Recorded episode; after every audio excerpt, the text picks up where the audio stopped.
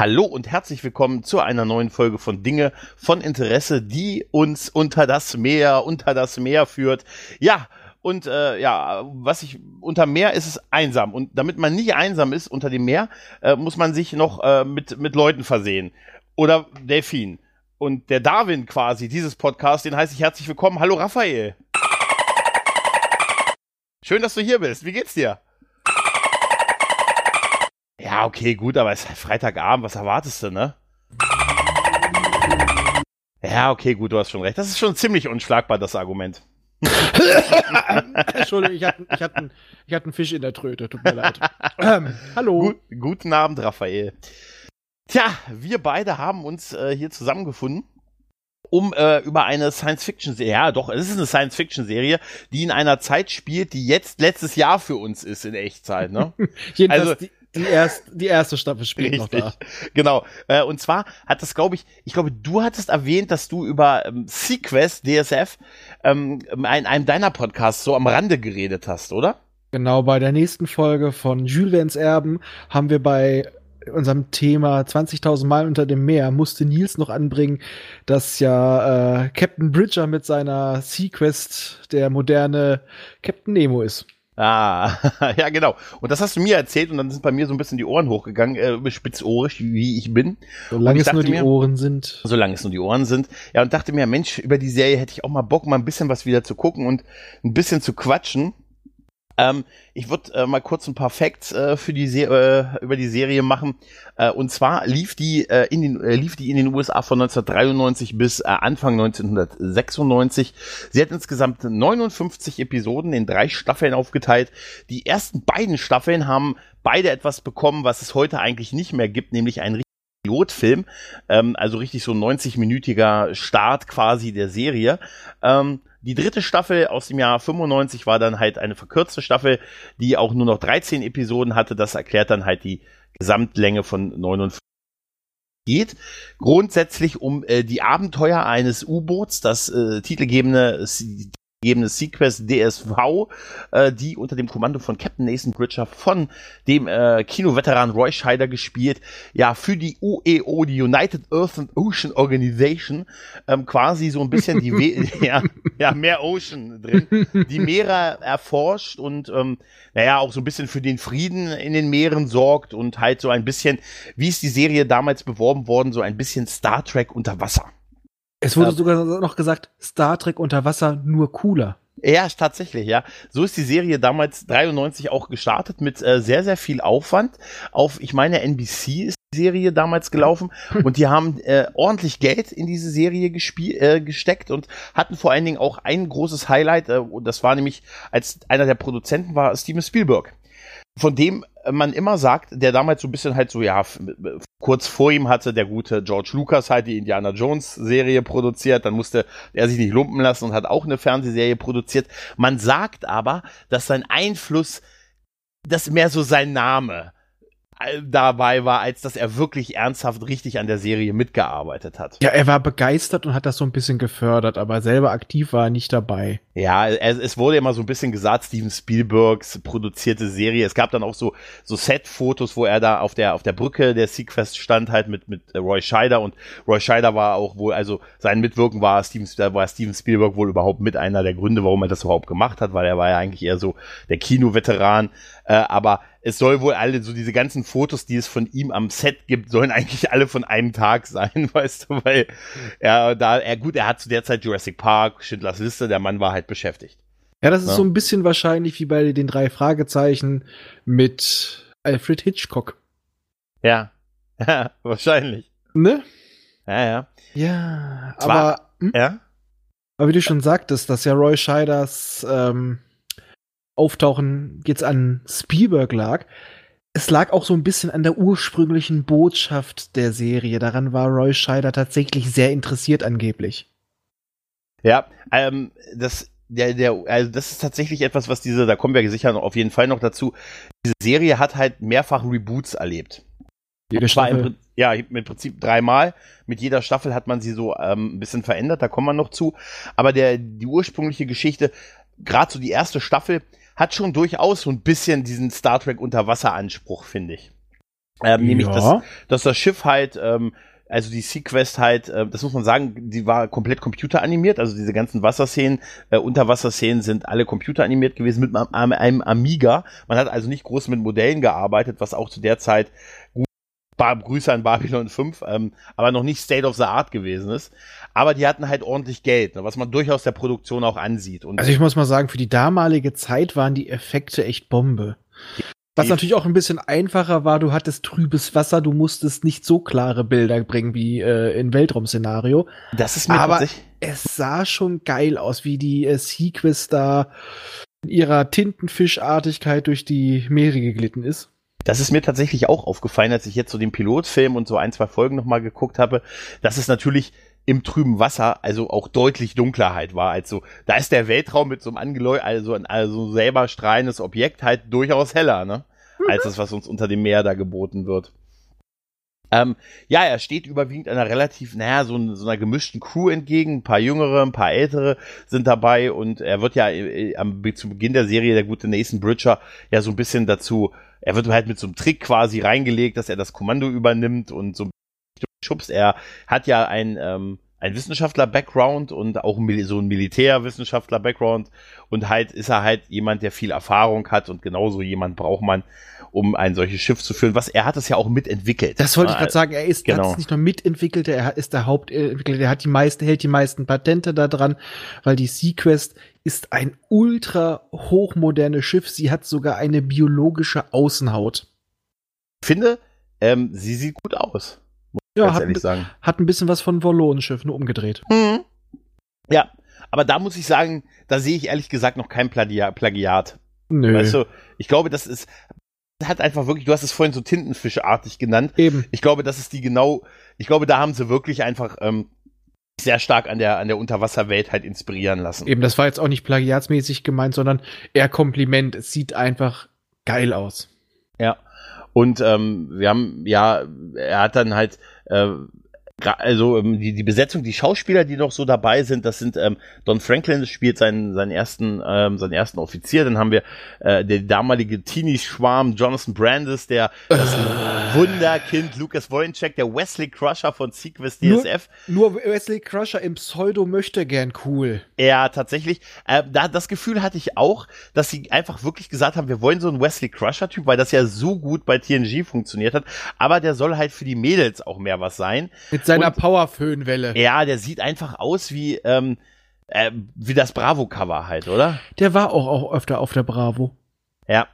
Also, äh, wir wollen auch nicht schlecht über ihn reden, weil leider ist Jonathan Brandis wie auch einige andere Darsteller aus, von der ersten Staffel mittlerweile verstorben. Der ist ja auch relativ jung, relativ früh gestorben. Ich glaube, 2003 Mit hat 27 sich, hat er sich, ja, sich äh, Schlimm sowas, ja. Und gerade auch so in jungen Jahren. Also, ähm, aber äh, wie gesagt, die Figur Lucas Wolinczek, äh, ich muss aber auch sagen, ich fand sie nicht ganz so nervig, wie ich jetzt Wesley Crusher am Anfang ja. empfunden habe. Ich muss auch mal sagen, ähm, der hat auch eine gute Wandlung in den drei. Das, also seine Wandlung in der dritten Staffel ist das einzig Gute an der dritten Staffel. Ah, da kommen wir noch zu. Da kommen wir noch zu. Weil ich, ich habe mir ihn auch mal im, Origin, im O-Ton angehört und ich Aha. muss einfach mal sagen, der hatte ein, eine geilere Stimme und einen größeren Kommandoton drauf als der Erstoffizier. Echt? Ja. Okay. Der hat ja, total tiefe Stimme später. Dann haben wir Ted Raimi, der äh, Bruder, der kleine Bruder von Sam Raimi, der auch durch seine Filme sehr bekannt ist, also äh, beziehungsweise also einschlägigen Fans, also es ist halt so ein bekannter Nebendarsteller halt. Xena. Sam, genau, Xena, äh, Herkules logischerweise und halt ähm, hier Ash vs. Evil Dead und solche Geschichten. Da hat er natürlich, also er spielt oft in den Dingen seines großen Bruders mit, aber man sieht ihn da gerne der hat äh, den Kommunikationsoffizier gespielt, quasi die Uhura von der Sequest und aus irgendeinem Grund hat er, ist er einer von denen, die die ganze Serie durchgestanden haben, also die ganzen drei Staffeln, die er, die er durchsetzt war durch äh, Umbesetzung. Im Prinzip. Und dann haben wir noch eine Frau, in die ich auch verliebt war in den 90ern, wie du es dir vorstellen kannst, Stacey Hyduck als Catherine Hitchcock, in die war ich äh, verliebt seit Superboy da habe ich also schon, doch schon in den 80ern angefangen, mich in Frauen zu verlieben. Du warst frühreif. Ich war frühreif, ja. Royce D. Applegate spielt hier den, den Chief, äh, also den Chief Crocker, ähm, ist auch leider schon tot. Der ist äh, zweit, im Januar 2002 äh, in einem Feuer in seinem Haus gestorben. Äh, und Stephanie Beecham ist die äh, Doktor, die Schiffsärztin Dr. Westfalen. Das ist so halbwegs die äh, Crew halt der, der ersten Staffel. Aber wie wir schon sagten, da gab es ein Kommen und Gehen in der Staffel, was die Hauptdarsteller. Ja. ja. Ja. Und die erste Staffel hat tatsächlich diesen, dieses, ähm, ja, Erforschung der Meere, weil das ist uns, das wird uns ja auch im, ja, und ich habe natürlich den Delfin vergessen, ich habe ja deine Rolle vergessen. Darwin, es gibt einen sprechenden Delfin an Bord. Ja. Und der hab, hängt in einem Wassertank rum. Ja. Mitten auf der Brücke und hat so ein Sprachmodul. Damit spricht er un ungefähr so wie ein, äh, ja, wie, wie, ähm, na, wie heißt er nochmal? Rollstuhlfahrer, Physiker, Stephen Hawking. Äh, Stephen Hawkins, ja. Und er hat, kann aber auch durchs gesamte Schiff schwimmen, weil es gibt doch irgendwie diese Schiffskonstruktion, dass er quasi über äh, die Röhre, über die Rohre sich quasi wirklich im Schiff bewegen kann, was man auch sieht, dass er manchmal, wenn die Crew so durch, durch die Gänge läuft, äh, da einfach so Darwin äh, einer Seite lang schwimmt. Wenn du stell dir mal vor, du bist in deiner Kabine, bist bisschen privat. Ja. Und, plötzlich stiert dich dabei so ein Delfin an. Mach ja, und dann hörst du nur so, mach weiter, mach weiter. ich, äh, mm, David äh, mag das. Man kann sagen, wir sind verschwiegen. Ich sag das nicht. ja, aber das ist mir auch, ich hatte da auch wirklich einiges vergessen, auch dass, äh, äh, dass der Schiffscomputer ja auch in Nathan Bridgers Quartier äh, so eine Inkarnation hatte. Da erinnerst du dich noch an dieses, äh, an dieses Nebelding, was er in seinem Privat, in seiner Kabine hatte, wo dann halt dieser, dieser ältere Herr äh, der quasi den Schiffscomputer symbolisiert war und hat und mit ihm immer moralische Gespräche geführt Oh Gott, das habe ich eigentlich ziemlich verdrängt. Ja, das war tatsächlich, äh, ich habe es mir auch irgendwo aufgeschrieben. Auf jeden Fall, den Schauspieler kennt man auch. Das ist auch so ein, ein Veteran von, von ganz, ganz vielen Produktionen. Und der hat äh, zumindest zu Beginn in der ersten Staffel ähm, immer war der immer wieder zu sehen und hat halt den Schiff, Schiffscomputer ähm, quasi eine, eine, eine Form gegeben und hat halt mit Nathan Bridges so, was ist der Sinn des Lebens? Solche Gespräche halt geführt. Also ein, ein möchte gern Data. Ja, so ein bisschen, aber ein älterer Herr halt. Ja, ja und, und wir haben natürlich noch ein, eine, eine Sache. Also in der ersten Staffel war ja wirklich diese Erforschung, äh, hier Frax und Meereswesen und so, war natürlich durchaus ein Fokus. Also und ähm, Ökoterroristen nicht. Ökoterroristen, ja. Und ähm, sie spielte auch, wie, wie wir schon sagten, 2018, also letztes Jahr, ne, war das so die Version. Es ist, wir, wir lernen daraus, wenn ihr eine Version einer Zukunft macht, seht zu, dass die nicht mehr zu Lebzeiten der Zuschauer spielt. Das hatten wir ja in der ersten Folge von Jules Verne's Erben mit der Pferdenzukunft 2019 in Blade Runner. Ja, Obwohl, so wir haben noch nicht November, also ein bisschen Zeit haben sie noch. Ja, aber was du sagen kannst, ist, dass Rodger Hauer es nicht mehr geschafft Ja, der Original Rodger Hauer. Der Original. Aber sein Replikant. das wäre geil, wenn das die Auflösung wäre an der Sache. Ja, aber deshalb macht dann immer sowas wie 2190 oder so. Da, da, da seid ihr auf der sicheren Seite. Weil natürlich äh, diese Version der Zukunft dann doch ein bisschen nahe gelegen hat. Ich muss aber sagen, dass, äh, ach ja, und eine Sache noch, es gab ja so ein, so ein He-Man-Ende immer in der ersten Staffel, nämlich erinnerst du dich noch an Robert ja. Ballard, der ähm, ist ein Entdecker und Meeresforscher, der äh, die Titanic, das Wrack der Titanic entdeckt hat und der hat zum Ende jeder Folge im Rahmen des Abspanns, damals sogar auf RTL, kann ich mich noch erinnern, dass der, dass auch der er noch im Abspann immer zu sehen war und hat dann halt einem irgendetwas über die Meere erzählt. Mhm. Also irg äh, irgend so eine Weisheit noch mitgegeben, die auch dann, ähm, ich habe jetzt eine Folge gesehen, ähm, die hieß das Geisterschiff. Und du kriegst halt in dieser auch erste Staffel und du kriegst auch genau das, was du denkst, wenn du so einen Folgentitel hörst. Das Geisterschiff halt, ne? Und da erzählt er am Ende, ja, und heutzutage, wir haben ja ganz viele Schiffswracks gefunden und dank moderner Technik kann man die in total super tolle äh, Unterwassermuseen verwandeln und da können wir Spaß mit der ganzen Familie haben, sagt er. Ohne mhm. Scheiß. Und da dachte ich gestern Abend so, ja, aber es sind doch auch eigentlich Särge, oder? Also, weißt du, es sind doch, das sind doch ganz viele Menschen gestorben in diesem Schiff halt, ne? Und deshalb äh, fand ich diese, und jetzt kann man in diesen Wracks, äh, es ist wie ein Unterwasser-Familientreff oder Familienausflug. Ja, und das Tolle ist eigentlich auch noch, das ist mittlerweile schon Lebensraum für Tiere dort unten, für Fische, Krebs und all sowas. Die werden damit gestört, also sehr, sehr umweltbewusst. Ja, ja. Ja, ja merkwürdig. Da muss ich sowieso drüber lachen mit der, hast du diesen Artikel vor kurzem gelesen mit, dass das Schiff, dass das Wrack der Titanic in keinem guten Zustand ist? Da musste ich fast ein bisschen lachen. Weil, also, was haben die denn aber? Also, das Ding ist astrein. Einmal heben könnte sofort wieder fliegen. Also, Oder? Das ist ja, das ist wie mit den äh, Bewertungen vom Zustand bei eBay. Top-Zustand, leichte Gebrauchsspuren. Ja, aber das Ding ist ja nun mal gegen den Eisberg geknallt und ist nun mal gesunken und liegt 100 Jahre unter Wasser. Und das Ding ist, oh, in einem bedenklichen Zustand.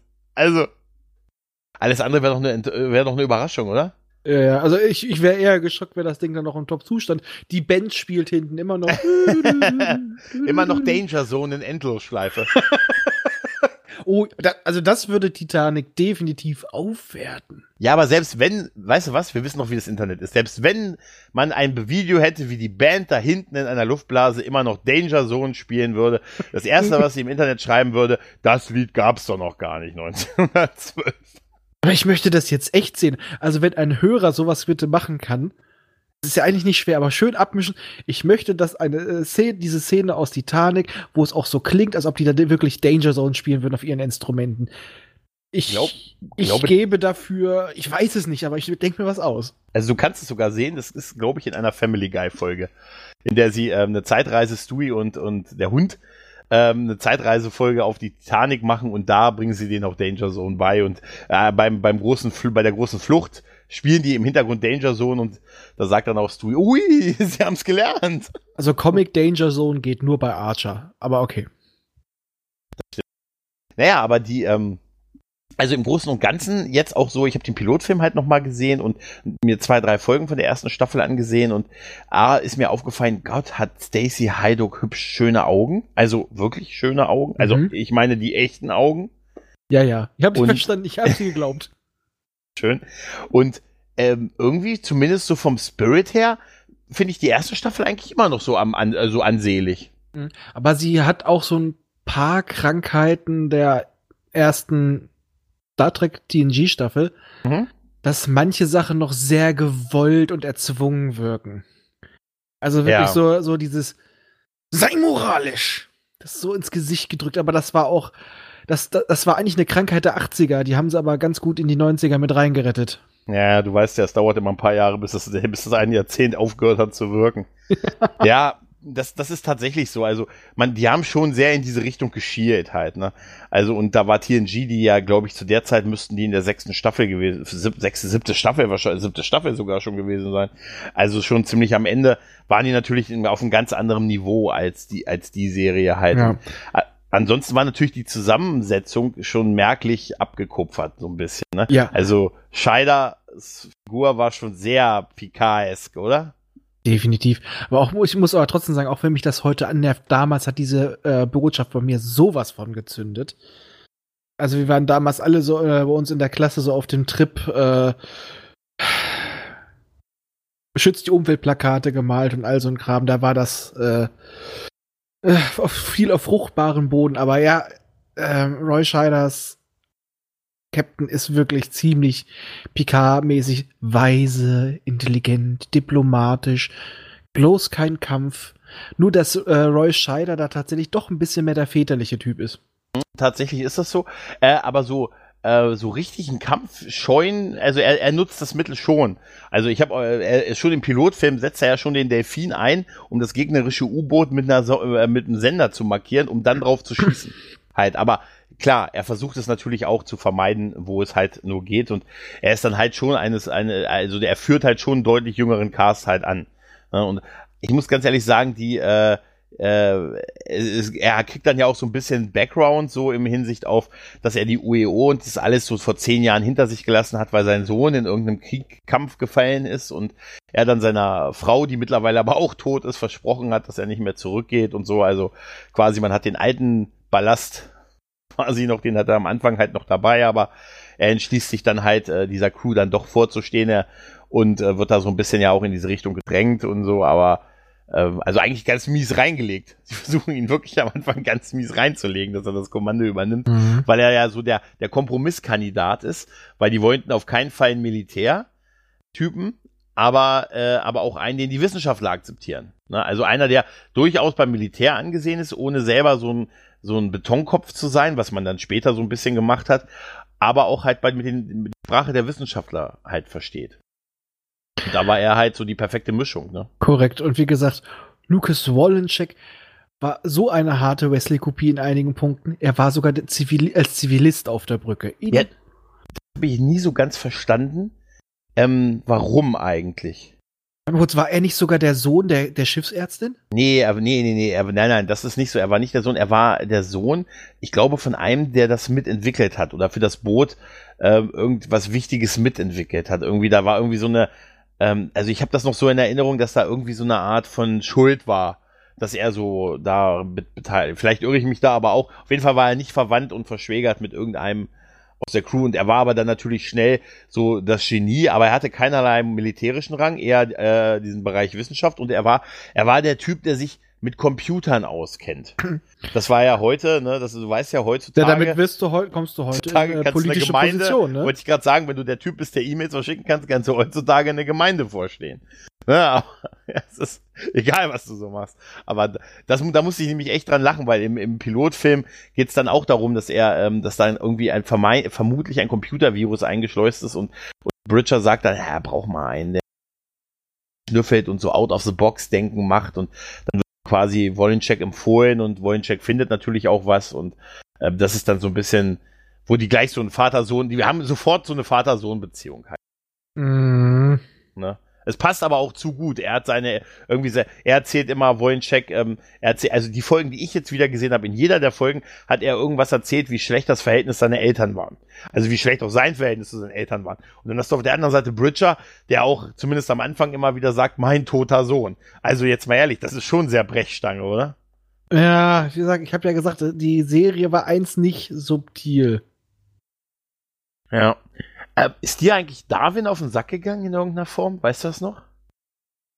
Äh, ich sag mal, bevor er zu nervig wurde, wurde er irgendwann immer mehr zurückgefahren. Ja, ich finde nämlich auch, dass die ihn äh, am Anfang deutlich häufiger eingesetzt haben und dann ähm, schon in der ersten Staffel ihn immer, immer sparsamer eingesetzt haben. Kann aber auch Kostengründe oder so gehabt haben, oder? Naja, sag mal, mit Tierdrehen, du musst immer den Trainer dabei haben und ich denke mir halt auch so ein bisschen, hm, wir machen einen auf Umweltschutz und wir haben hier einen Delfin in solchen Tanken, in so einem Tank drin. Und ich würde mal sagen, der Originaltank war wahrscheinlich nicht so groß wie das ganze Schiff. Nee. Hm. Nee. Das glaube ich auch nicht. Aber, ähm, ja, also ich glaube, das Zurückfahren äh, war. Äh, also ich sag mal so, sie haben, finde ich, gar nicht so langsam gemerkt, wenn Dinge nicht so richtig funktionieren. Weißt du, gerade solche Sachen, so dass sie Lucas so ein bisschen umdesignt hatten und den Delfin so ein bisschen zurückgeschraubt haben. Beides Sachen, die ja zu Beginn wahrscheinlich so mit so Verkaufsargumente waren halt, ne? Ja. Wir haben sprechenden Delfin und wir haben den Bravo, Bravo Starschnitt 93 hier an Bord und so, ne? Und wir haben noch den Typen, der den weißen Hai zweimal besiegt hat. Und das fliegende Auge geflogen. Und das fliegende Auge geflogen hat und, und der Hitman war und ähm, das Russlandhaus und, und, und ganz viele andere Filme gemacht hat. Ähm, also eigentlich hätte alles zu, haben alle Zeichen auf Erfolg gestanden. Halt. Wir ne? haben sogar bei äh, Lukas Wollenscheck was vergessen. Der ist in der Serie schon Doktor. Der ist ein echt verkacktes kleines Genie. Stimmt, stimmt. Aber der war doch noch nicht mal 18, als die Serie, äh, als die Serie lief. War der nicht wie 16. Der ist 16, 16 genau, Jahre ja. alt. Ja, so ist immer schwierig, ne? Das ist echt. Später hat man es mit Sheldon Cooper so über die Spitze getrieben, dass man sagt, das ist halt eine Parodie, aber hm, ja, aber ja. Sheldon Cooper war nie der äh, Bravo-Schnitttyp, nur für Amy. Ja, tatsächlich. Tatsächlich ist das so. Und äh, der, wie gesagt, Wojciech ist halt aber eindeutig der Bravo-Starschnitt ja. 93-Typ. Der hat quasi neben der Kelly Family gehangen. Die ja jetzt auch wieder da ist. ist echt unglaublich, ne? du, naja. du, du zählst gerade so Hassmomente meiner Jugend auf. Erinnerst du dich noch, als, als Robbie Take Z verlassen hat? Ja, meine Schwester hat eine Woche lang geheult. Ich hatte das Zimmer neben ihr und die Anlage stand auch an der Trennwand und es liefen ganzen Tag lang irgendwelche Lieder von ihm und morgens am Wochenende beim Frühstück hat die das Brötchen voll geheult. Oh. Ich erinnere naja, mich da sehr lebhaft dran. Da will ich dich auf keinen Fall weiter äh, weiter reinkriegen. Äh, ja, die ähm, Quoten waren aber trotzdem nicht so gut. Also der Erfolg war nicht ganz so da. Die Quoten waren okay, aber nicht, nicht bahnbrechend, nicht so wie erhofft. Und auf der anderen Seite hatte man viel Geld in diese Serie gesteckt. Eben, sie war schweineteuer. Sie war schweineteuer, was man ihr, wie gesagt, auch ansieht. Also sagte man aber, wir halten aber daran fest. Das war ja wohl auch so ein bisschen so, dass man Steven Spielberg irgendwie da auch so weiter mit ihm so Sachen vermarkten wollte und gab ja dann auch 94 noch eine andere Serie, Earth 2, wenn du dich auch noch mit Grauen dran erinnerst. Oh. Ja, das ist, ey, ganz ehrlich, Earth 2, ganz kurz, ganz knapp.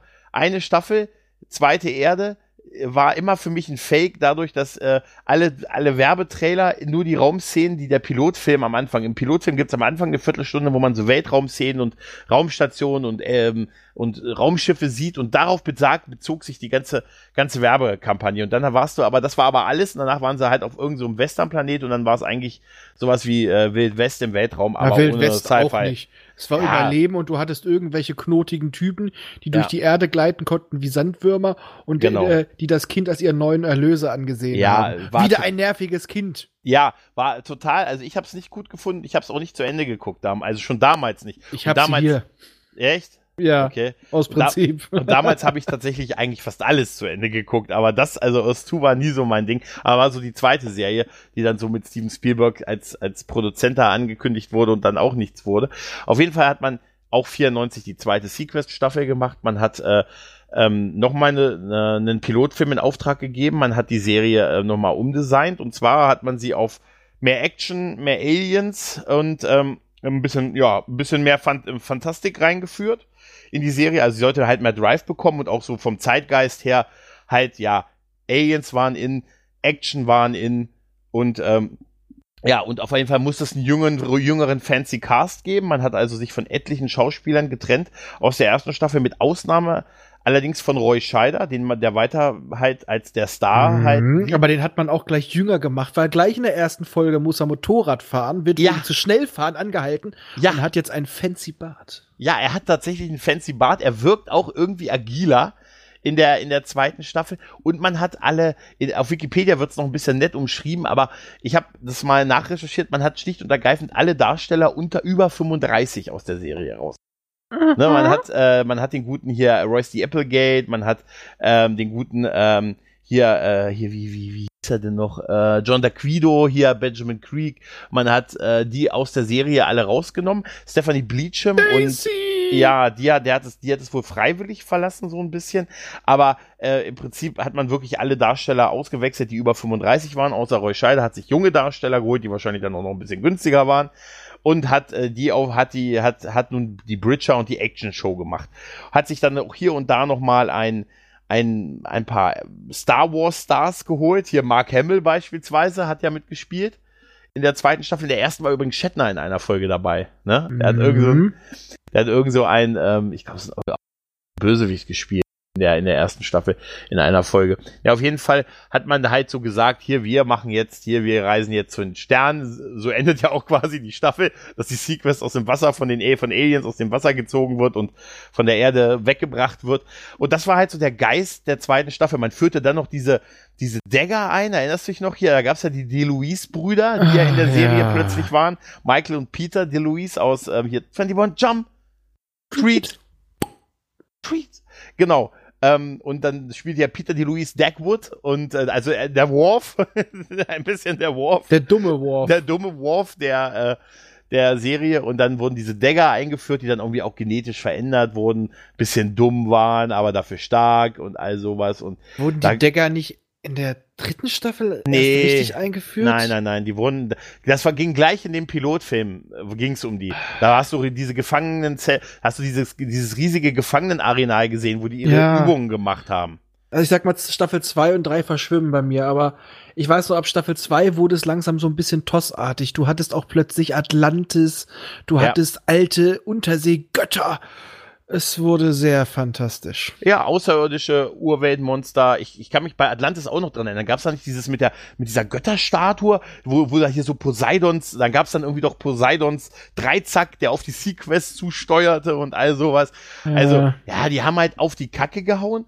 Und halt die, die, den Cast verjüngt halt. Ne? Und das, das ist so eine Sache, da hat man wahrscheinlich gedacht, hey komm, wir, wir fuck auf dieses hier Öko und Erforschung der Meere, weil eigentlich war ja in der ersten Staffel ja noch so, auch im Intro wurde ja gesagt, die Meere sind die letzte Herausforderung der Menschheit. Ja, und, war, danach, und danach geht die Sequest in Space in den, im Finale. Ja, ja richtig. Auch von, von der Erde, genau. Oh. Ja, aber diesen Geist, diesen Spirit dieser Erforschung und der, so diese, diese ganzen Handelsbeziehungen, die es da so unter Wasser gab, was, was die Sequest ja auch so ein bisschen als, als so eine Art Polizei äh, da irgendwie gemanagt hat, das war halt alles weg, ne? Und sie ja. war halt äh, wirklich nur noch, es war halt nur noch actionorientiert und eigentlich hätte es mich catchen müssen, müssen, weißt du, so Aliens und so, aber ich, es hat es nicht, weil mir hat einfach so im Grundsatz, hat mir die erste Staffel ganz gut gefallen. Und mir haben dann diese Änderungen in der zweiten, das weiß ich noch, hat, haben mir einfach nicht gefallen. Ich finde auch, dass tatsächlich, da sind wir wahrscheinlich nicht ganz einer Meinung, dass ich fand auch, dass die zweite Staffel die schwächste von allen drei. Nein, da sind wir uns ziemlich ähm, gleich, weil ich okay. sage auch, die dritte Staffel ist zwar auch schlimm, aber sie ist wieder was eigenes. Also die, die zweite Staffel ist nicht Fisch, nicht Fleisch. Die erste ist total öko und die dritte ist halt richtig eher so eine, eine, eine leicht actionlastige Armeeserie schon. Aber es ja. war wieder was eigenes und die zweite ist nicht Fisch, nicht Fleisch, ich weiß nicht, was ich bin. War das nicht, gab es nicht auch in der zweiten dann diese, diese Roboter-Söldner, diese, wo sie dann so auch, auch Folgen hatten, wo die dann so Universal Soldier-mäßig unterwegs waren? Ich kann mich da an so, so einen Banküberfall noch erinnern, wo dann auch so Soldaten mit genetischen, genetischen Kriegern gezüchtet wurden und so. Alles sehr generisch, oder? Na, ich weiß das nur aus der dritten Staffel von diesem anderen, äh, diesen asiatisch angehauchten Reich, was dann nach dem, äh, Stimmt, nach dem, ja nach dem ja, Zerbrechen der UEO, die hatten dann so spezielle Unterwasserkampfschiffe mhm. und die hatten dann Implantate im Rücken, damit sie die direkt steuern können und all sowas. Ja, auf jeden Fall ähm, war mit der, war, gab's halt viel Unzufriedenheit auch. Ne? Die haben den Drehort äh, verlagert bei der zweiten Staffel, was natürlich auch bei einigen, bei den Schauspielern nicht so gut ankam, ne? dass sie, also die, dass man umziehen musste. Äh, ich glaube, die sind, warte mal, wo sind von Los Angeles sind nach Florida umgezogen. Das fand ich schon natürlich, war also die Stimmung am Set, von denen die geblieben sind oder bleiben durften, die beste. Roy Scheider ähm, hat sich tatsächlich sogar öffentlich sehr negativ über die Serie geäußert. Kann man sie, weil sie ja. immer mehr von dem Konzept abgewichen ist, mit dem man ihm damals gelockt hat. Ja, genau. Also es gibt ein Interview von ihm, das ist so in frühen 95, so ungefähr, da ging das schon so aufs Ende der zweiten Staffel zu. Da hat er auch ganz klar gesagt, dass das halt nicht das ist, für was er unterschrieben hat und er möchte gerne regenerieren in die nächste Inkarnation und er möchte halt gehen und äh, er findet er findet das halt nicht gut und das ist ja schon mal sehr krass, dass sich ein Hauptdarsteller negativ so negativ über eine Serie äußert, in der er aktuell noch spielt halt. Ja, ne? aber da muss man sagen, damals konnte sich Roy Scheide das auch noch leisten. Ja, er war sich ja auch bewusst, dass er das A nicht so nötig hatte. Stimmt, danach wurde es eher schlechter, ne? Das war das Ende seiner Karriere irgendwie so ein bisschen. Ja, ähm, er ist aber auch schon da schon älter gewesen. Also ich sag mal, der hat sich dann, der hatte viele gute Jahre und konnte sich dann so langsam zurückziehen. Ja, das ist so, der war schon 60 oder der muss über 60 gewesen sein, als die Serie gestartet ist. Seine großen Filme waren da alle dann schon hinter ihm und danach kam halt noch er ist ja auch, glaube ich, 2010 gestorben. Danach kamen noch eine Menge Filme, die er gemacht hat, aber die haben alle so Direct-to-DVD und, und so ja, ja, und der nächste Captain, der dann kam, wir haben nämlich auf dem Weg zu der dritten Staffel einen Zeitsprung, weil wenn die Sequest nämlich wieder zurück zur Erde gebracht wird, ja. taucht die gutes Stück später auf, nicht 2032 und dann heißt es auch nicht mehr Sequest DSV, sondern Sequest 2032. Und wir haben die von mir vorhin erwähnte Situation, die UEO ist zerbrochen in unterschiedliche Machtblöcke, es herrscht Krieg und das Auftauchen dieses Schiffes, ich glaube, das passiert irgendwo sogar halbwegs am Strand, wenn ich mich äh, in einem Feld. Die wird auf all, die wird seit äh, gesucht seit zehn Jahren und dann wird gemeldet, dass sie plötzlich in einem Feld aufgetaucht. Und sie ist immer noch das Hightech-Wunder vom Herrn. Ja. Ja, pass auf, das wird der Discovery auch passieren, tausend Jahre und dann immer noch das Beste auf der Fläche. Ja, du, hab, du hast es ja gelesen bei Twitter. Ich sag nur, die, das, das Imperium der Mutanten-Tribbles, ne? Wahrscheinlich wird es so werden, ja. Ähm, ja, die taucht dann auf, nachdem sie, nachdem, wie du schon gesagt hast, es gab das Ende, die, die zweite Staffel endet halt mit der Entführung der Sequest von Aliens durch Aliens und die quasi die Sequest wird halt benötigt, um so eine Art Widerstand gegen eine, ja, gegen Unterdrücker im Weltraum quasi zu machen. Da wird sie benötigt, deshalb wird sie vom Widerstand halt entführt und ähm, Taucht dann halt plötzlich wieder auf. Jetzt muss ich aber kurz was einwerfen.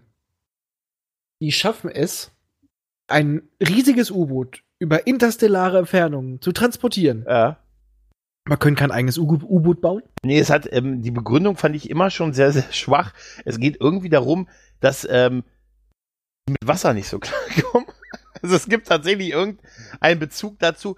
Ich habe das leider noch nicht, ich habe das Finale mir nicht mehr angesehen. Das ist, was ich noch in Erinnerung habe, ist, dass sie halt ähm, zwar interstellare Raumfahrt können, aber nicht so gut unter Wasser sind. Ja, frag mich nicht. Aber nee, es, es, gibt aber einen Grund, dass sie halt die Sequest für halt unter Wasser ihres Planeten halt brauchen. Yeah. Ja, ich finde es auch Schwachsinn, aber es war irgendwie sowas. Es war irgendwie so eine Begründung. Ja, ich weiß es doch auch nicht, Mensch. Aber so in der Art war das. Auf jeden Fall, es spielt ja auch in der dritten Staffel keine Rolle mehr, was da, für was sie da eigentlich gebraucht wurden oder so. Die tauchen halt wieder in einem Feld auf, werden, ähm, werden halt gefunden und dann werden sie halt, ähm, von dem neuen Captain, nämlich äh, wir lernen Michael Ironside, der auch legendäre Michael Ironside hat die Hauptrolle übernommen als Captain Oliver Hudson. Ähm, und, und den kennen wir ja auch aus ähm, Highlander 2. Ja, und mein erster Gedanke war, als ich mir das wieder angeguckt habe, was sucht ein Mann von der mobilen Infanterie in der Marine? Du wirst lachen, als du mir vorhin diese Nachricht geschickt hast, habe ich erst nicht verstanden, was du von mir wolltest. Das war so ehrlich so deine, ich guck auf Streamer, guck so, oh, Raphael schreibt, hä?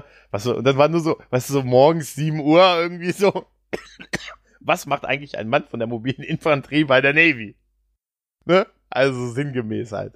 Ja. Dachte ich mir, äh, ja, dir auch einen wunderschönen guten Morgen. und so. Ja, jetzt Because Roughnecks. Ja, das ist tatsächlich so.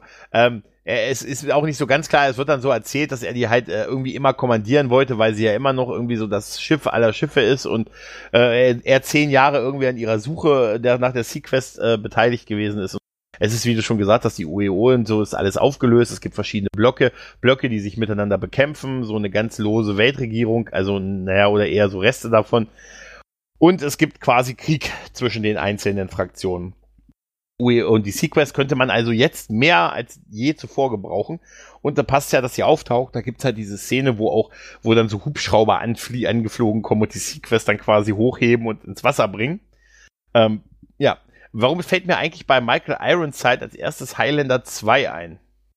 Was ein scheiß Film ist? Ja, total, aber der Mann hat ja auch viel an, hat ja auch wirklich viel gute Sachen gemacht. Hier, hier Total Recall hat er gemacht oder äh, hier, ähm, ähm, Starship Troopers und hier Scanners und hier eh, bei, bei hier wie die Außerirdischen kommen war dabei, Top Gun war dabei.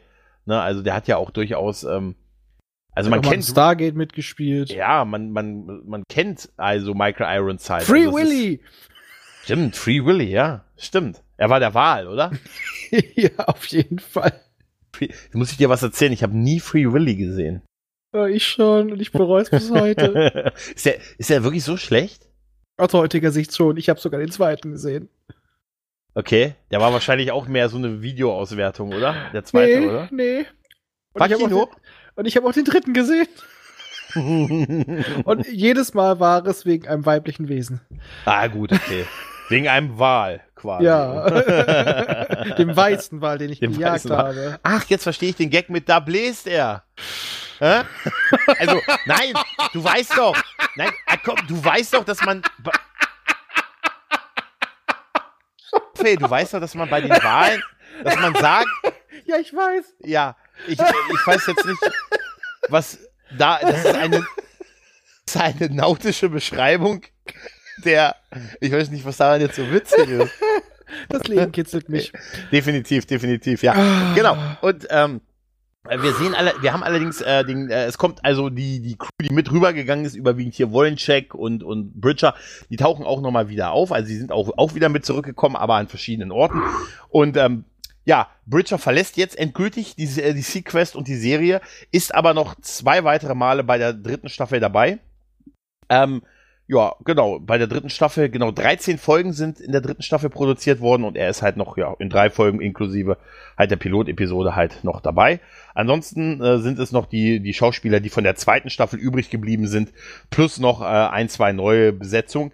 Und es geht dann halt darum, dass man jetzt einen halt etwas jüngeren und deutlich militärischeren Captain hat, der halt auch eigentlich dann etwas besser in die Welt passt, in der die Sequest jetzt unterwegs ist. Definitiv. Und, Und äh, es wird auch keine Zivilisten mehr auf dem Schiff geben. Stimmt, ja, ja, also dieser ganze, äh, die, man kann sagen, dieser ganze Wissenschaftsrotz, ne? der diese Serie ja mal ausgemacht hat oder so ein bisschen so die Grundsache an der Geschichte gewesen ist, den hat man jetzt endgültig über Bord geworfen, kann man sagen, oder? Naja, Wissenschaftler gibt's schon, aber die gehören alle zum Militär. Ich meine damit jetzt eher, dass solche Leute wie Lucas Wollencheck, ja, also der hat dann auch eine steile Karriere gemacht, okay, ein Genie und so weiter, der wird gleich mal zum Fähnrich befördert. Ja, aber ist das nicht auch so, dass er eigentlich das erst nicht will und dann aber die, äh, der neue Captain sagt, wenn du auf meinem Schiff bleibst, zu dem Militärblei. Ja, so Weil, oder so. Ja, was ja wahrscheinlich eigentlich auch das wahrscheinlich realistische Vorgehen wäre, oder? Ja, definitiv. Der kann da keinen gebrauchen, der außerhalb seiner äh, Hierarchie steht. Mhm. Entweder du, entweder du hörst auf mich oder du verpisst dich hier. Ja. Es ist Krieg. Zwar eher ein kalter Krieg in der Zeit, aber es ist Krieg und da kann er keinen brauchen, der diskutiert. Ja. Ja, ja. Ja, es ist tatsächlich, äh, interessant, sie haben halt noch von, also auch wieder jetzt Schauspieler aus der, aus der zweiten Staffel hier, Marco Sanchez, Rosalind Allen, die wiederum gekommen sind, um Schauspieler aus der ersten Staffel zu besetzen. Die wurden dann im Laufe der, der Serie oder zu Beginn der Staffel gekündigt oder sind zum Teil auch in den ersten Folgen sind welche gestorben. Hier Edward Kerr, der hat da irgendwie so einen Sicherheitstypen gespielt, der ist dann ganz heroisch, wurde er niedergeschossen. Also man hat dann wieder so ein bisschen Care ausgemacht und hat halt wieder die, die Crew äh, gewechselt. Ähm, ich habe immer noch nicht ganz Ah ja, Stacey Hydock haben wir, habe ich vorhin vergessen zu erwähnen, die haben wir, die ist nach der ersten Staffel freiwillig gegangen. Das haben wir schon erwähnt. Haben wir es erwähnt? Oh, das war ein Verlust. Tatsächlich, ich bin bis heute bin ich immer noch geflasht, dass Ted Raimi die ganze Serie überlebt hat. Also, ich glaube, der war so unauffällig hinten als als Kommunikationstyp hier Timothy O'Neill. Ich glaube, der, den haben sie einfach vergessen bei diesem. Ja, der sah ne? auch relativ jung aus. Ja. Äh, hatte so eine leicht freche Art. Ich würde auch mal sagen, der ist äh, wahrscheinlich immer überall gut durchgeschlüpft. Und du willst Stacy Hyduck heute nicht mehr sehen. Ja, ich will das, das will ich auch nicht. Das will ich auch nicht. Aber ich, ich möchte sie so in Erinnerung behalten, wie ich sie aus den 90ern kenne. Ja, mach das. Ja, das ist wahrscheinlich besser. Ich habe mich schon so erschrocken bei, ähm, oh, wie heißt Masters of the Universe? Ah, das ist ein anderes. Ähm, aber weißt du, mit welcher Figur ich so auch so gar nichts richtig anfangen konnte, in der immer in der ganzen Serie, war tatsächlich hier Jonathan Ford als erster Offizier. Also äh, Don Franklin. Der war sowas von unglaublich nichts sagen. Das war der Chakoti von DSV. Ja, aber der hat sich auch die ganze Serie gehalten. Also der war ja. auch alle. Ich weiß nicht, ich habe mit dem, ich fand den immer extrem langweilig als Figur. Ja. Und ja. neben dem neuen Captain wirkte er noch langweiliger. Ja, ja, das war tatsächlich so. Also ich muss sagen, äh, mir hat diese, diese Ausrichtung, ähm, einfach in der dritten Staffel besser gefallen. Man merkt, dass äh, das Budget nochmal nach unten gegangen ist, nachdem es in den ersten beiden Staffeln konstant war. Ich finde, man sieht der dritten Staffel an, dass die weniger Geld zur Verfügung hat. Bei den Effekten vor allem. Bei den Effekten, genau. Ich finde, das Recycling der Kulissen ist aber durchaus auch erkennbar. Ähm, Im Großen und Ganzen, dadurch, dass sie sie auch vom Titel ein bisschen umbenannt haben in die Jahreszahl und so. Und es, es fühlt sich mehr wie ein Spin-off an. Und ähm, Deshalb habe ich damit auch, glaube ich, weniger Probleme als mit der zweiten Staffel. Ja, es war halt ein richtiger Cut. Das war nicht so, so halbgar, sondern wir machen jetzt richtig was Neues. Und deswegen wird dann auch Discovery heißen Discovery 3300 Schlag mich tot. Oder kriegt noch so ein, so ein fancy Untertitel, weißt du? Äh, am Rande des Universums. ja, ja. Ja, bei uns, ah. bei uns wahrscheinlich. Ja, eine Jahreszahl, Jahres, ich glaube, Jahreszahlen sind auch, äh, ist auch, auch ein bisschen tot, oder? oder? Back to the Future.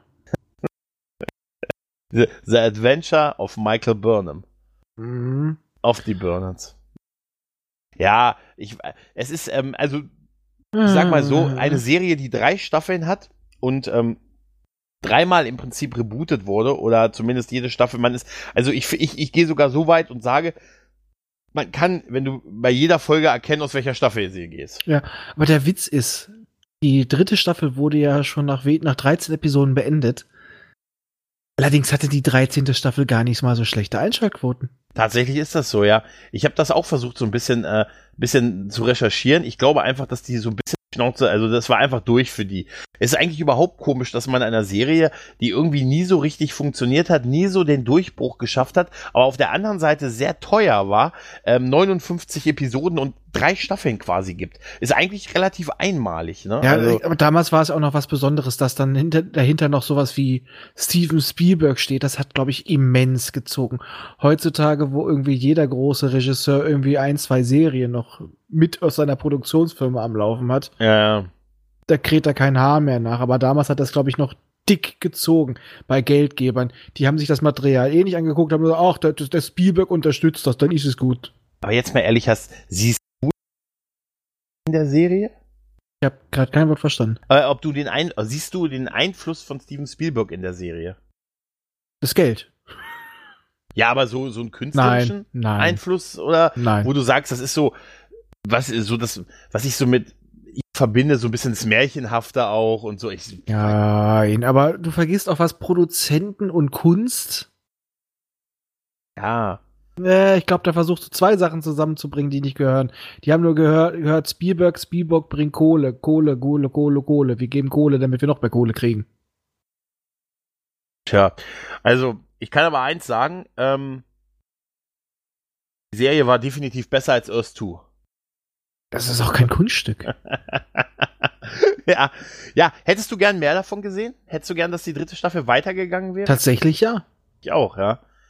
Ich hätte das, ja, gerne hätte, der hätte die neue äh, Ausrichtung der Serie vielleicht noch so ein bisschen und die neue Crew hätte noch so ein bisschen besser die Chemie finden können und da hätte noch was Gutes bei rauskommen können. ja, ich hätte zumindest gerne so eine vollständige Staffel gesehen, weißt du, so mit ähm, 22 Folgen halt. Ja. Ich finde ich finde es übrigens äh, echt schade, ich habe das an anderer Stelle schon mal erzählt, dass dieser dieses Pilotfilm-Ding heutzutage so weg ist, weißt du?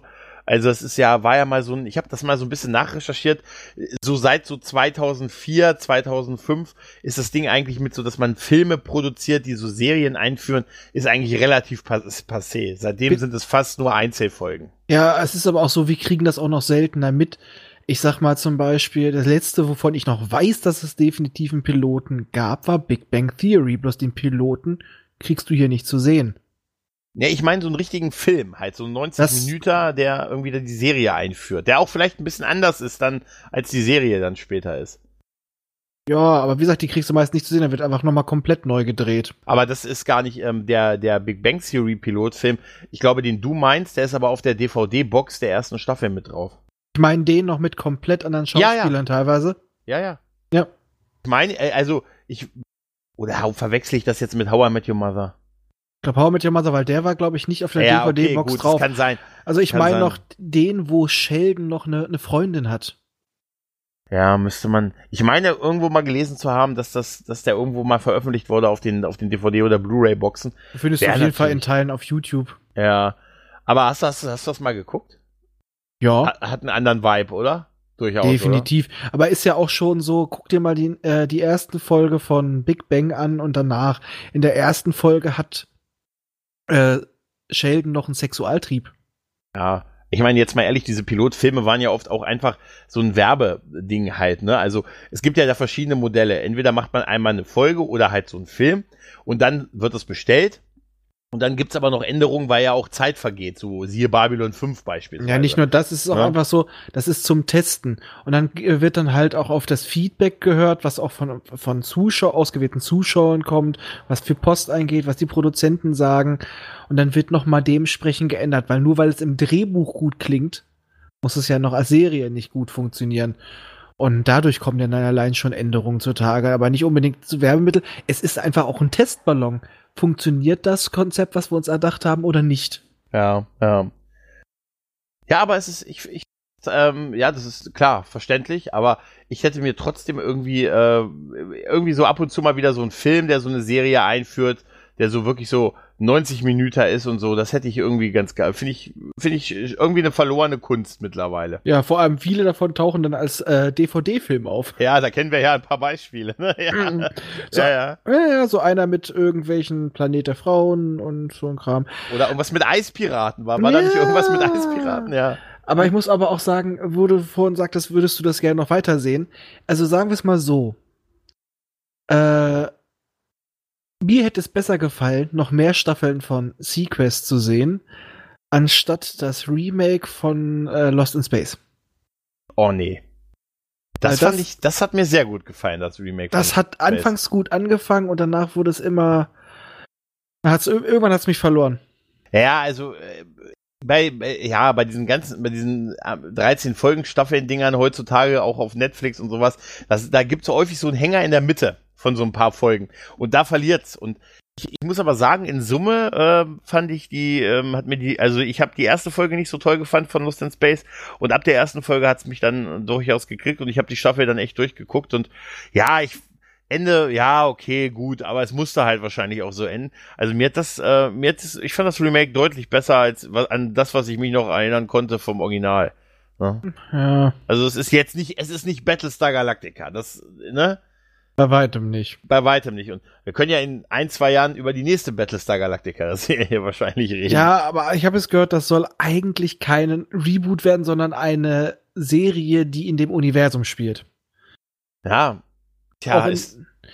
Weil wir wissen ja, es passiert immer und immer und immer wieder. Also haben sie dann schöne Freiheit. Vielleicht werden wir auch was über, äh, über den ersten Zylonenkrieg erfahren oder sonst was. Mal gucken. Ja, da gibt's genug, ja. Ich muss aber auch sagen, ähm, um nochmal auf Sequest zurückzukommen, dieses Ding, was ich, ich fand es immer so ein bisschen lächerlich, dass sie gesagt haben, das Meer die letzte große Herausforderung der Menschheit oder das letzte Unentdeckte der Menschheit, Menschheit ist ein bisschen, bisschen heraus, also ein bisschen schwachsinnig, wenn du noch den Himmel über dir hast halt, ne? Ja, allerdings kennen wir den Himmel tatsächlich besser, was da oben rumfleucht, als das, was in unserer Tiefsee, vor allem damals. Ja, aber ich meine jetzt so Weltraum und so halt. Na, ja, also das, das haben sie ja bewusst gemacht, um eine Abgrenzung zu machen. Ja, ne? aber es ist halt auch so, damals, vor allem damals wussten wir weniger über die Tiefsee, als über das, was in, im, äh, im näheren Weltraum ist. Ja, das ist wahrscheinlich heute auch noch so. Aber da ist ja auch, wie wir gemerkt haben in der Serie, da ist es ja auch sehr dunkel. Ne? Ein bisschen. Und sehr, sehr trübe. Naja, dunkel ist der Weltraum auch, aber trübe nicht, nee. Ja, aber dafür, wir wissen ja, es ist ein gutes Gefühl, dass Darwin für uns da draußen ist. Ah, ja. Ja. Klein, also, nee, also äh, Delfin traue ich nicht. Das sind, äh, die lachen einen aus und Clowns ah. der Meere. Oh, Haie, die Killer der Meere. Oh Gott sei Dank, Delfine, die Clowns der Meere. Du meinst so die, die irgendwelche anderen Tiere aus ihrem, wie nennt man das dann beim Fischen, eine Rotte ausgrenzen und äh, mobben, bis er sich verpisst. Ja, ja, ich, ich glaube. Und, äh, und die auch, wo männliche Delfine auch weibliche Delfine vergewaltigen. Ja, hast du mal gehört, was Koalabären machen? So niedlich sie auch sind. ich weiß, eh. Ich weiß glaub, nur, die sehen ganz grausam aus, wenn sie nass sind. Ja, aber vieles sieht grausam aus, wenn es nass ist. Ich zum Beispiel. ja. ich habe dich ja morgen nach der, Time, äh, nach der Babcon gesehen. ich dachte mir, Mensch, was ist denn der? Was ist denn das da hinten? so. Es hatte andere Gründe. Es hatte andere Gründe, ja. Das stimmt, es war eine lange Nacht. Byron äh. hat mich besucht. er stieg aus dem Bild raus und hat mich heimgesucht. äh, äh. Ach, naja, also auf jeden Fall, ähm, ja, kann man, kann man sagen, irgendwie so ein bisschen, man hat dann doch mehr bekommen, als man dachte, weißt du, wenn man sich ansieht, dass es kein so großer Erfolg war, ist, dann sind da 59 Folgen durchaus ordentlich. Aber ich glaube, wir sind uns da einig. Äh, wir hätten uns, wir kämen auch mit weniger Folgen klar, wenn sie ein bisschen mehr in dem Stil der ersten Staffel gewesen wären. Ja, und aber ich sag mal, das ist tatsächlich eine Serie, wo ich echt nicht böse wäre, wenn sie dann Reboot versuchen würden. Irgendwie habe ich das Gefühl, dass das nicht passieren wird. Nee, aber. Hm. Ja, sie ist auch so ganz weg irgendwie, ne? Also so in der Wahrnehmung. Also ich meine, hast du schon mal irgendwo gesehen? Und wir haben den Star aus Sequest DSV hier bei uns auf der Convention. Ja, weißt du, was da der nächste Auftrag ist? Diesmal übernimmst du es. Du machst den Sequest DSV Podcast. Ja, ja, ja, ja, genau. Ja. Also super. Und äh, ja, ich nenne ihn, weiß ich nicht, Deckwood. Deckcast oder so. ja, nee, und ja, die zweite Staffel sparen wir uns aus. Oh, weißt du? On the Bridge with Bridger. Ja, ja, ja, ja, on the bridge, Naked Bridge. Oh. Nee. ja, aber das ist, äh, ach, naja, gut. Wir können ja gucken, ob, ob wir diesen äh, hier Stefan Spielberg kriegen. Ob vielleicht erzählt er uns dann was über die Serie was er sich dabei gedacht hat. Und, oder wir fragen Robert Ballard, der Robert Ballard, äh, ob er für die zweite Staffel auch sowas aufgenommen hat, wo er uns die Meere erklärt und ob er traurig war, dass das nie gesendet wurde. Ja, da wurde das ja von Schauspielern dann gemacht in der zweiten äh, Staffel. Ach, das weiß ich gar nicht mehr. War das echt so? Da ja. das, das wurde weitergeführt mit den Wissen über die Meere, echt? Ja, aber nur in, durch Schauspieler. Okay, aber durch die aus der Serie, die Schauspieler. Ja, natürlich. Oder? Anderes konnten sich die doch gar nicht mehr leisten. Weißt du, was ich immer, ich möchte bei sowas immer, dass mir das He-Man oder Orko erzählt. Oder Matt Tracker aus A Mask. Oder Matt Tracker aus Mask, der, Mask, der mir Freundschaft erklärt. Ja. Und der in meinen Augen, also ich wäre echt enttäuscht, wenn es nicht so ist, mit Sato, dem Fahrer von Reno, zusammenlebt. Könnte sein, ja.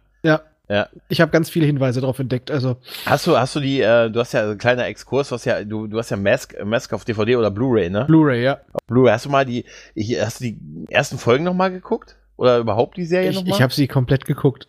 Mir ist ähm, ich habe ein paar Folgen, als es bei, als es bei, als es bei Prime drin war, habe ich gesehen. Und da ist mir nur aufgefallen, ähm, aber ich weiß nicht mehr, ob die hintereinander liefen, dass immer bei dieser Teamzusammensetzung, dass gerade am Anfang immer dieselben ausgewählt wurden. Ja, die hatten anfangs noch nicht sehr viele. Ja, aber dann ist natürlich das auch Blödsinn, wenn du eh immer dieselben drei Leute mitnimmst, äh, da dieses Gewese zu machen über Computer. Gib mir die besten Experten. Die hatten anfangs noch nicht, die hatten anfangs noch nicht mehr äh, Spielzeuge. Ja, aber das war wahrscheinlich war es so, oder? Ja, es war ja eine Serie, die Spielzeug verkaufen sollte, nicht umgekehrt. Ja, du, das ist genauso, so, so mache ich ja immer die Podcast-Besetzung, weißt du? Ich setze mich immer hin, sage, ich brauche für das Thema die besten Leute. Und sehr häufig kommst du dabei halt raus. ja, aber was habe ich für eine Maske? Ja, das ist, ja, das, äh, das erkläre ich dir später. Fahrer des, Fahrer des öffentlichen Nahverkehrs in. Shit Talk, Action. Ja, es ist so geil. Leute, so, wenn wenn es dann zum Kampf kommt, sage ich ja, Leute, macht euch keine Sorgen. Raphael kommt mit dem Metronom um 19.02 Uhr zum Kampf. Wir müssen noch einen Moment warten, aber wenn er erstmal da ist, ne? Ah. Wow. ja, ja. Ah, naja. Ich glaube, eigentlich haben wir doch eigentlich alles besprochen, oder? Was groß zu der Serie noch zu sagen Traurig, wäre, ne? ja. Äh, ja. Es gibt noch tatsächlich äh, Videospiele dazu. Ich habe letztens noch mal ein Let's Play von einem Sega Mega Drive Spiel gesehen. Okay. Gott, war das schlecht? Echt? Ja, das glaube ich. ich. Da werden die nicht viel da werden sie nicht viel hergestellt haben. Aber wir, haben, wir können auch noch erwähnen, dass aber die Serie, die Titelmusik der Serie mit dem Emmy ausgezeichnet wurde. Und von John Debney ist, zu Recht, ja, ja, definitiv. Und John Debney ist ja auch nicht irgendwer, der ist ja durchaus auch jemand, der sehr häufig schon für seine Musik ausgezeichnet wurde. Und äh, ja, also, also wie gesagt, es ist nicht, es ist nicht der Aufwand, der betrieben wurde, der in irgendeiner Weise das Problem gewesen ist. Die erste Staffel leidet vielleicht ein bisschen drunter, dass es dann doch ein bisschen dröger an der einen oder anderen Stelle ist und man einfach nicht so weit ist, wie zu der Zeit TNG war, obwohl man so ein bisschen sein wollte wie TNG. Ja. ja. Und das ist, ne, das ist, wenn du, wenn du die bessere Version auf dem anderen Sender zur selben Zeit hast, ne, ja, dann. Hm. Also ich sage mal, das war eine Serie zur falschen Zeit, wäre sie äh, früher gekommen. Das habe ich gut funktionieren können, glaube ich. Das habe ich mir auch letztens gedacht, als ich äh, den Pilotfilm gesehen habe. Ich gedacht, wenn der zwei, drei Jahre, wenn das zwei, drei Jahre eher gewesen wäre, so wirklich 90 oder so, ne, dann hätte das wahrscheinlich deutlich besser funktioniert. Weil es gab ja auch keine groß übergeordneten Handlungsstränge oder so. Es sind ja schon überwiegend Einzelepisoden die wir ja. sehen. Und dieser, dieser Spirit mit dieser gerade, wo es sehr viel um Umweltschutz geht, das hat mich sehr an diese Captain Planet-Ära von den ganz frühen 90ern oh, ja. erinnert, ja, wo, wo, wo, wo dann später mal die Spielzeuge vom Markt genommen wurden, weil sie krebserregend waren und solche Geschichten. Echt? Ja, ja. Ja, ja. Ich hatte mal, ähm, als, als Kind hatte ich mal, ähm, ich hatte auch immer viel Spielzeug, so, also ähm, in Form von halt so He-Man und, und Captain Planet und diese ganzen Figuren. Und ich hatte dann äh, plötzlich Asthmaanfälle und man wusste nicht, wo die herkommen und äh, halt alles mögliche Medikamente und, und ja Inhalation und nichts gefunden. Und dann ist irgendwann mal das ganze Spielzeug, äh, die ganzen Figuren bei mir aus dem Zimmer rausgeflogen. Und danach war es schlagartig vorbei. Also hatte ich das alles nicht. Das war wirklich ja von, von einem Tag auf den anderen weg. Da bin ich ja froh, dass ich von Anfang an Asthma hatte. Ja. Früher jedenfalls. Nee, Jetzt also, habe ich aufgrund des Gewichtes wieder. naja, Nein, bei mir ist es so, ich hatte, ich wollte immer Captain Planet haben, aber ich habe es nie hm? bekommen. Hm. Heute bin ich ganz dankbar dafür.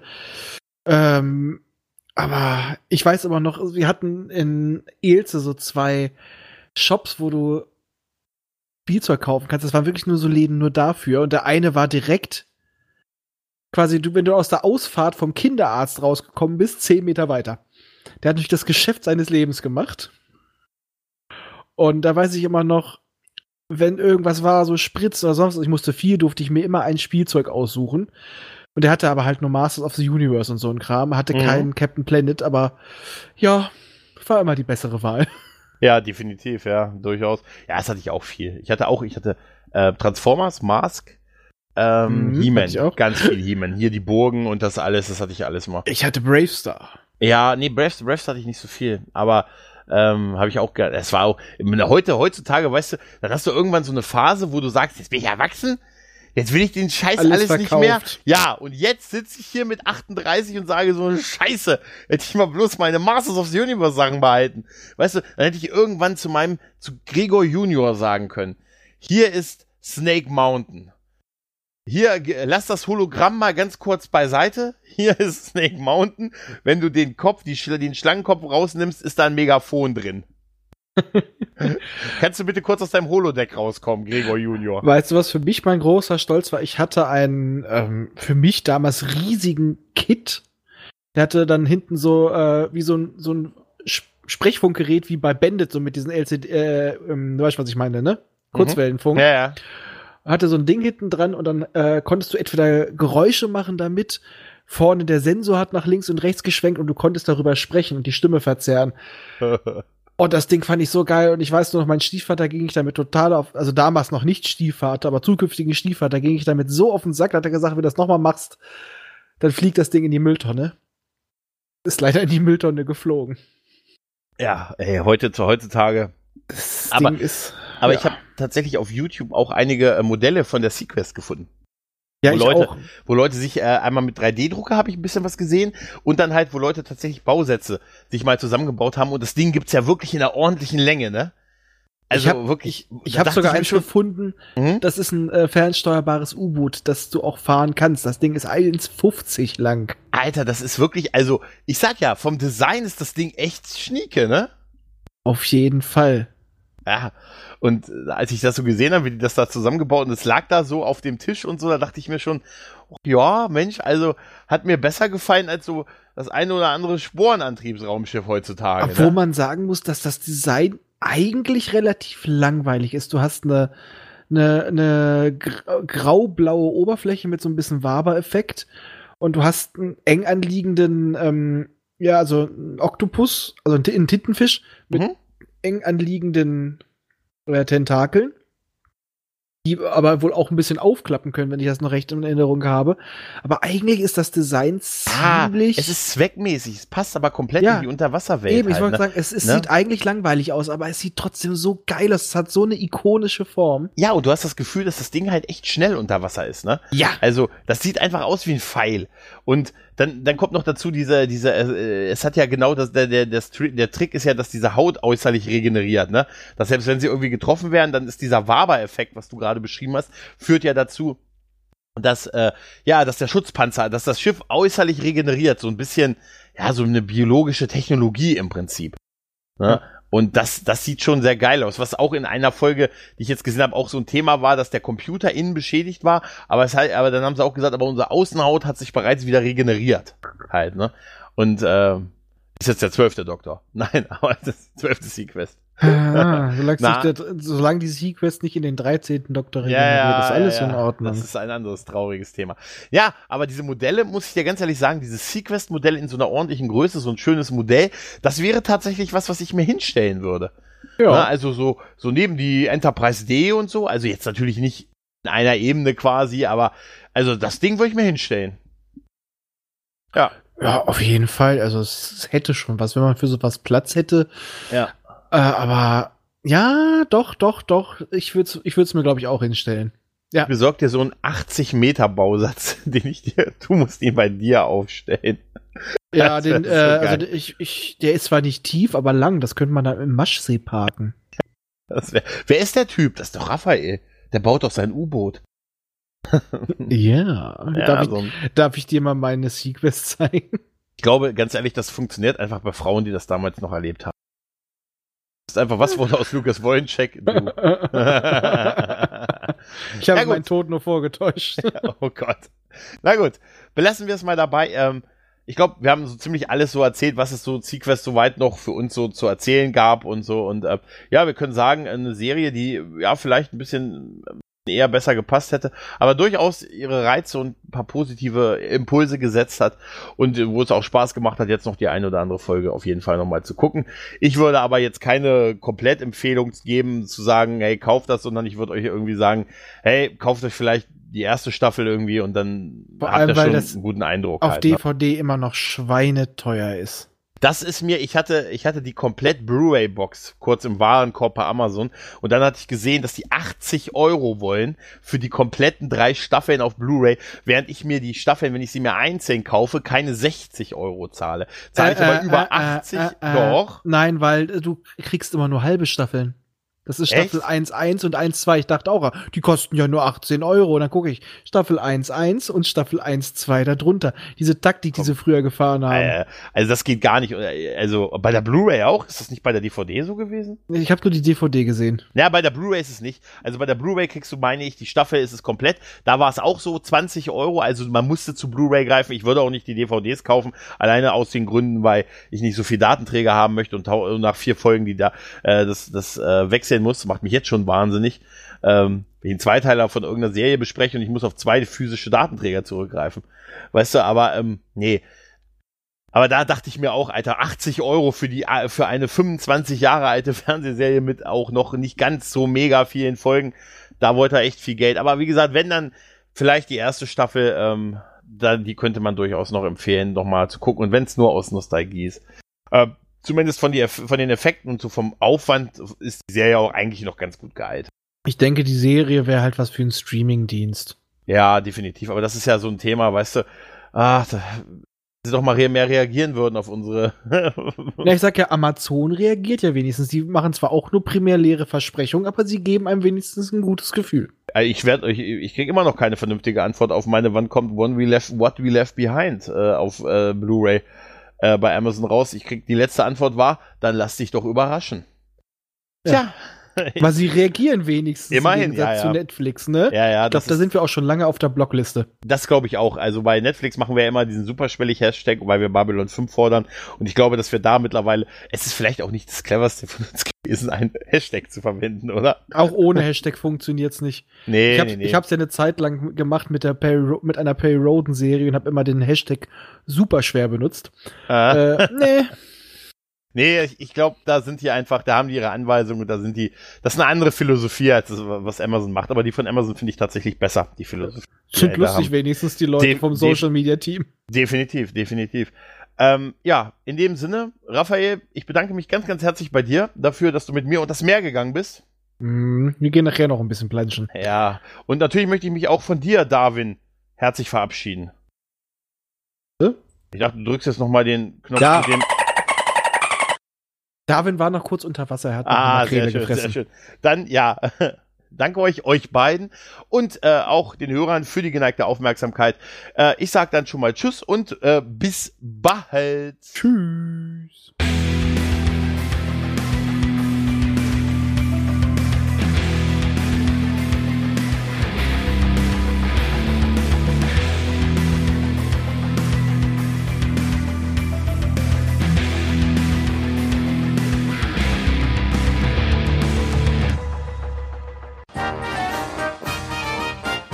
Eine Produktion des Podcast Imperiums.